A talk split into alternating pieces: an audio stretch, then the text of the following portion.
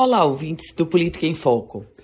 Nós estamos nos aproximando do final de janeiro e nos aproximando também de um período de definição sobre o processo eleitoral deste ano em se tratando das chapas majoritárias. E nesse contexto, o presidente da Assembleia Legislativa, o deputado estadual Ezequiel Ferreira, que comanda o PSDB, ele parece estar naquela máxima da música que diz: não sabe se vai, não sabe se fica. Não sabe se fica com o governo do Estado, não sabe se vai para a ala da oposição.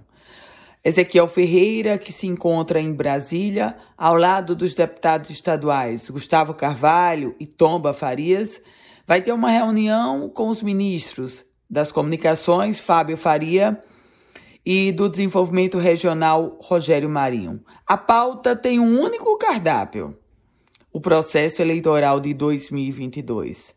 Deputado Ezequiel, que está sendo cotado para disputar o governo do estado, mas é o mesmo deputado que também hoje ainda é aliado do governo do estado da governadora Fátima Bezerra.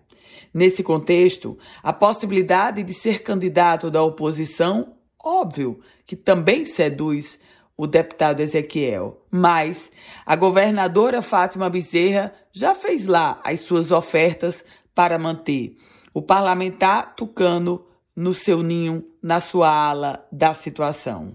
As definições deverão acontecer nos próximos dias, até porque não há mais absolutamente nenhum tempo.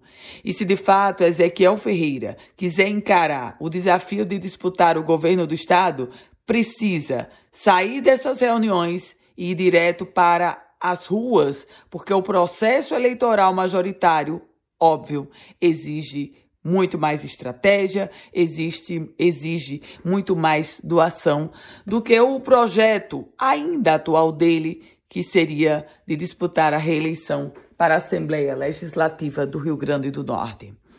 Eu volto com outras informações aqui no Política em Foco com Ana Ruth Dantas.